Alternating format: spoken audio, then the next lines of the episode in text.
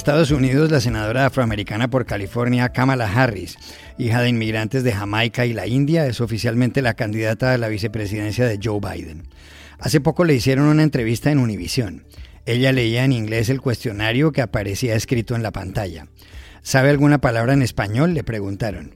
Y esta fue la respuesta. Pendejo. ¿Qué le aporta y qué le resta Kamala Harris a Joe Biden de cara a las elecciones del 3 de noviembre? El corresponsal de NPR en la Casa Blanca, Franco Ordóñez, lo explica hoy en el Post.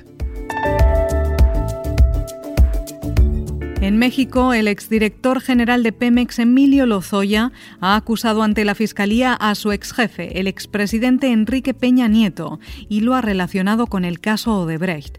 ¿Hasta dónde llegará la denuncia? El periodista Salvador Camarena nos da pistas. En Bolivia, unos ingenieros han inventado una posible solución para evitar que haya muertos de coronavirus en las calles. Hornos crematorios móviles. Varias ciudades han hecho pedidos. El ingeniero Carlos Sayo nos cuenta detalles desde La Paz. Hola, bienvenidos a El Washington Post. Soy Juan Carlos Iragorri, desde Madrid. Soy Dori Toribio, desde Washington, D.C. Soy Jorge Espinosa, desde Bogotá. Es viernes 14 de agosto y esto es todo lo que usted debería saber hoy.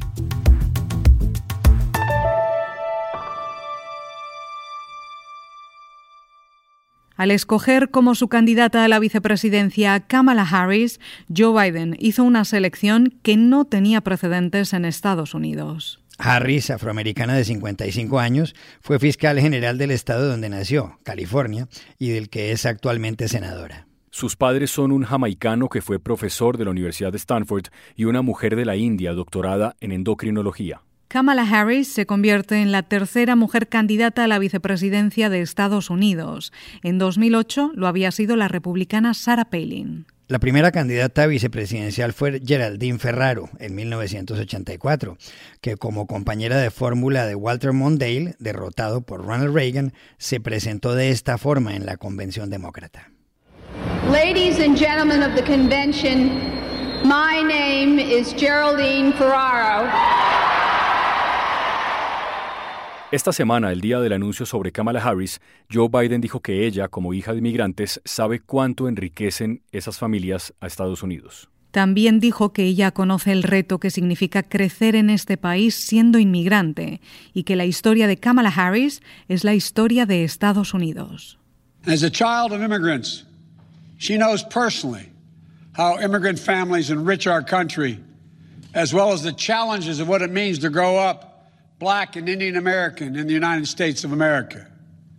Her story is America's story. Kamala Harris le respondió a Biden. Dijo que estaba orgullosa de acompañarlo y que era consciente de que su presencia allí se debía al sacrificio, la determinación y la resiliencia de muchas mujeres heroicas y ambiciosas. And Joe, I'm so proud to stand with you. And I do so mindful of all the heroic and ambitious women before me whose sacrifice, determination, and resilience makes my presence here today even possible. Desde la otra orilla, Trump reaccionó señalando que le sorprendía la selección de Kamala Harris. En las elecciones primarias, subrayó, ella fue aún más asquerosa con Biden que Pocahontas, en alusión a la senadora Elizabeth Warren. Trump agregó que Harris dijo cosas horribles del dormilón Joe. One of the reasons that surprised me, she was very, she was probably nastier than even Pocahontas to Joe Biden. She was very disrespectful to Joe Biden, and it's hard to pick somebody that's that disrespectful. When she said things during the debates, during the Democrat primary debates, that were horrible about Sleepy Joe. ¿Qué le aporta Kamala Harris a la campaña de Biden? Llamamos aquí en Washington a Franco Ordóñez, el corresponsal ante la Casa Blanca de la Radio Nacional Pública Estadounidense, NPR, por sus siglas en inglés. Mira, es algo histórico. Harris es la primera candidata mujer negra y la primera persona de origen indio de los principales partidos políticos de los Estados Unidos. Biden espera que Harris pueda movilizar votos en estos grupos tan importantes, con afroamericanos, latinos en la comunidad inmigrante, también obviamente con las mujeres. En una manera es parecido que hizo Obama con Biden. Cuando era candidato Obama, quien era un joven negro, él cogió a Biden, quien era mayor, con más experiencia. Ahora Biden está cogiendo a Harris, quien como Obama es negra y más joven, pero también tiene raíces de inmigrante. También le preguntamos a Franco Ordóñez de NPR cuáles pueden ser los puntos débiles de Kamala Harris como candidata a la vicepresidencia. Una cosa es que Harris trabajó como fiscal general en California. Había una percepción de ella como defensor del sistema de justicia penal. Y eso puede ser un obstáculo con la base del partido que han movido a la izquierda. Y también en los primarios, Harris lanzaba duras críticas a Joe Biden durante los debates, específicamente sobre temas raciales en los Estados Unidos. Por eso el presidente Trump está atacando a Harris, diciendo que es falsa y también radical. Mire, yo paso mucho tiempo en el White House y es interesante porque el presidente está tratando o estaba tratando de pintar esta imagen a Joe Biden por mucho tiempo como radical de la izquierda. Sí, él ha tomado posiciones más a la izquierda durante los primarios, pero sabemos de su record ah, es que Biden y también Harris son más como centristas. Pero ¿qué tan útil será Kamala Harris para seducir al voto latino? Hablamos con Jennifer Molina, directora de medios hispanos de la campaña de Joe Biden. Kamala Harris es alguien que nos va a ayudar con ese voto, especialmente con el voto latino también. Ella tiene una historia muy larga de pelear y luchar por eh, la comunidad hispana, para los inmigrantes. Ella es hija de inmigrantes.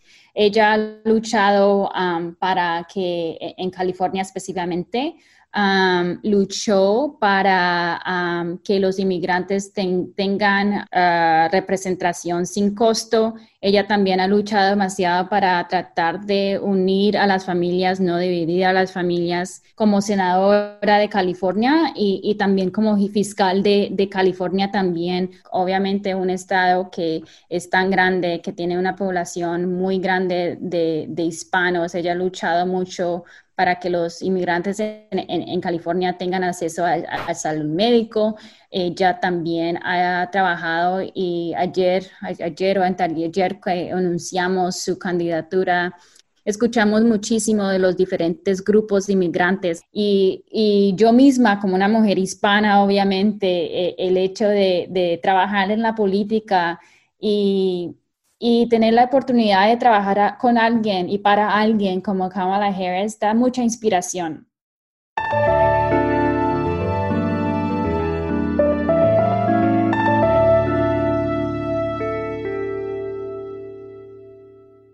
En México, el exdirector de la poderosa petrolera Pemex, Emilio Lozoya, ha empezado a tirar de la cobija o, como dicen en otros lugares, ha prendido el ventilador. Lozoya fue extraditado desde España el 17 de julio. Se le acusa de haber recibido sobornos de Odebrecht y de haber ordenado la compra, contra la opinión de los expertos, de una planta de fertilizantes. Pero ahora Lozoya ha decidido acusar ante la Fiscalía General de la República a su antiguo jefe, el expresidente Enrique Peña Nieto, y al exsecretario de Hacienda, Luis Videgaray. Según el fiscal Alejandro Gertz, Lozoya dijo que Peña Nieto y Videgaray usaron dineros de Odebrecht para la campaña de 2012. El presidente Andrés Manuel López Obrador se pronunció esta semana en alusión también al expresidente Felipe Calderón. Entonces ayer el fiscal da a conocer que se involucra a expresidentes, a dos expresidentes según entendí, en posibles actos de corrupción. La pregunta es si México sabrá de una vez por todas el tamaño del caso Odebrecht en ese país. Consultamos a Salvador Camarena, director de investigaciones periodísticas de Mexicanos contra la Corrupción. En efecto, Juan Carlos, en México tenemos que aceptar con vergüenza que nuestros gobiernos habían sido omisos en la tarea de investigar el escándalo de Odebrecht en nuestro país. Hay que recordar que la empresa brasileña reconoció ante una corte en Estados Unidos que había empleado 10 millones y medio de dólares para sobornar a funcionarios mexicanos entre el año 2010 y 2014 para obtener contratos. Después de esa denuncia, esa que ha provocado en toda América Latina un sismo donde han caído gobiernos, expresidentes han ido a la cárcel, en México no había ocurrido nada. La extradición desde España del exdirector de Pemex, Emilio Lozoya, abre la oportunidad para que México se ponga al día, para que actualice por lo menos en el panorama internacional sus cuentas con respecto a un escándalo probado de corrupción, en este caso protagonizado por la brasileña Odebrecht. Pero es muy pronto aún, porque los mexicanos estamos acostumbrados a los chivos expiatorios. Estamos acostumbrados a que haya grandes promesas de reforma, de renovación, de transformación, y luego no ocurra nada. Ha sido espectacular la llegada de Emilio Lozoya a México. El presidente de la República mismo, Andrés Manuel López Obrador, se le ha pasado adelantando los capítulos de una telenovela que tiene a todo México pegada a las pantallas. Todo México está atento a lo que se dice de este caso y sin embargo no hemos comenzado. Hay declaraciones muy potentes del señor Lozoya que según la Fiscalía ha dicho que hizo lo que hizo por órdenes del entonces presidente Enrique Peña Nieto y su poderoso secretario de Hacienda Luis Videgaray. Pero tenemos todavía que esperar a que ocurra un juicio y que en el juicio el juez valide las pruebas y que éstas sí sean correspondientes a lo que en su momento ha sido el escándalo más grande de corrupción en América Latina, el protagonizado con Odebrecht, en donde México tuvo un papel y hasta hoy no ha tenido una investigación mínima al respecto. También le preguntamos a Salvador Camarena si estas denuncias de Lozoya, que podrían tener relación con el proceso por el cual fue extraditado, es una vendetta o si se trata de algo de mayores dimensiones. Pero lo que ha ocurrido en las últimas horas en México es que él ha sido motu propio, el actor que ahora ha presentado una denuncia por otros hechos que podrían estar vinculados, pero en este caso es una carpeta nueva, en donde en ese expediente judicial se va a investigar si es verdad que el señor Enrique Peña Nieto, el señor Luis Videgaray, expresidente y exministro de Hacienda de nuestro país, le ordenaron pagar a asesores de campaña 100 millones de pesos, una cantidad nada despreciable, 100 millones de pesos por servicios en la elección del 2012, en esa que triunfó el señor Peña Nieto, que esa que le permitió ser presidente durante seis años. Mm, se sabe que estaban peleados de tiempo atrás Luis Videgaray y el señor Lozoya. Se sabe que el señor Lozoya culpa a Luis Videgaray de haberlo sacado del gabinete, de haber perdido el trabajo en el gobierno de Peña Nieto. Lo que no sabemos es si esto va a llegar a sus últimas consecuencias. Si esto, además de ser un sismo mediático y político, como ha ocurrido en nuestro país, un presidente de la República siendo un expresidente, pero alguien con el poder que se llega a tener en México desde esa posición, siendo enjuiciado, no ha ocurrido, pero ya está la denuncia y el fiscal le ha dado validez de entrada. Eso pasará muchos meses antes de que se consolide como una causa judicial y antes de que un juez sancione la validez o no de los mismos elementos que ha aportado o aportará el señor Lozoya. Pero por lo pronto sí es un ajuste de cuentas y es antes que nada algo inédito. Es la ruptura de la tradición mexicanísima donde a un chivo expiatorio cada sexenio lo echaban a los leones y este se quedaba callado sabiendo que le tocaba sacrificarse por toda la pandilla.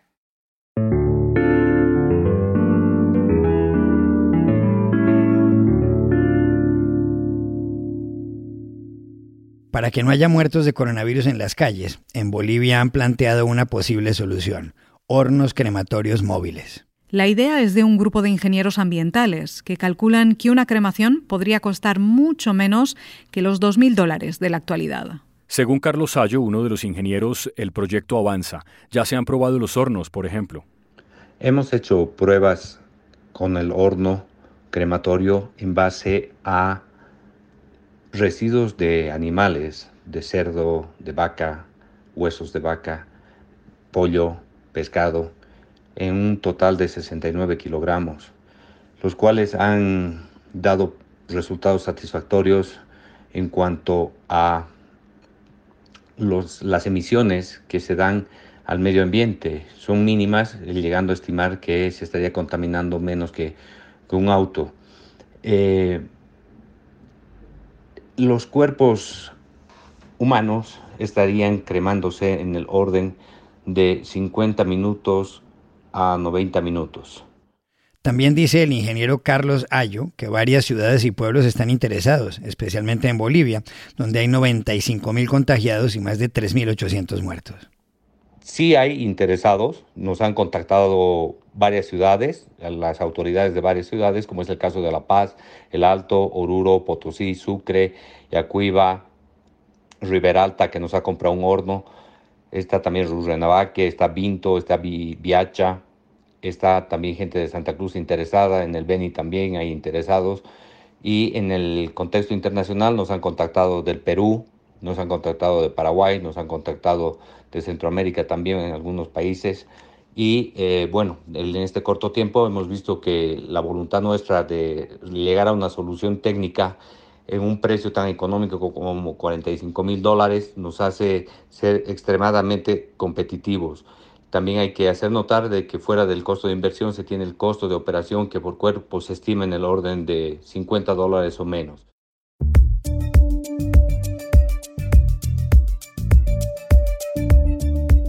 Y estas son otras cosas que usted también debería saber hoy. Israel y los Emiratos Árabes Unidos han alcanzado un acuerdo de grandes proporciones para establecer relaciones diplomáticas. Los Emiratos son el tercer Estado árabe que firma la paz con Israel. Antes lo fueron Egipto en 1979 y Jordania en 1994. Al anunciar el acuerdo, el presidente Donald Trump, que lo impulsó, dijo en la Casa Blanca que constituye un momento verdaderamente histórico. This is a truly historic moment. Not since the Israel-Jordan peace treaty was signed more than 25 years ago has so much progress been made towards peace in the Middle East. Trump dijo también que desde el acercamiento entre Israel y Jordania hace más de 25 años no había habido tanto progreso hacia la paz en Oriente Medio. Donald Trump ha propuesto aumentar la cantidad máxima de agua que puede salir de la alcachofa de cada ducha. Una ley de 1992 permite hasta 9 litros y medio por minuto. Pero hace poco él se quejó. Necesita más. Mi pelo tiene que estar perfecto, dijo. Andrew Delasky, director del grupo ambientalista estadounidense Appliance Standards Awareness, nos dio su opinión. The president's proposal to allow for shower heads that waste any amount of water, it's just silly. The country faces serious problems. We've got a global pandemic, huge job losses, long-term drought afflicting much of the West, climate change, to name just a few. Delasky dijo, la propuesta de que las duchas gasten cualquier cantidad de agua es simplemente tonta. El país enfrenta problemas más serios. La pandemia, el desempleo, una sequía a largo plazo en el oeste y el cambio climático, por mencionar solo algunos. Y aquí termina el episodio de hoy de El Washington Post, El Guapo. Por favor, por favor, cuídense mucho y pueden suscribirse a nuestro podcast en nuestro sitio web, elwashingtonpost.com, seguirnos en nuestra cuenta de Twitter, arroba y también nos encontrarán en Facebook buscando el Post Podcast. Chao, hasta la próxima.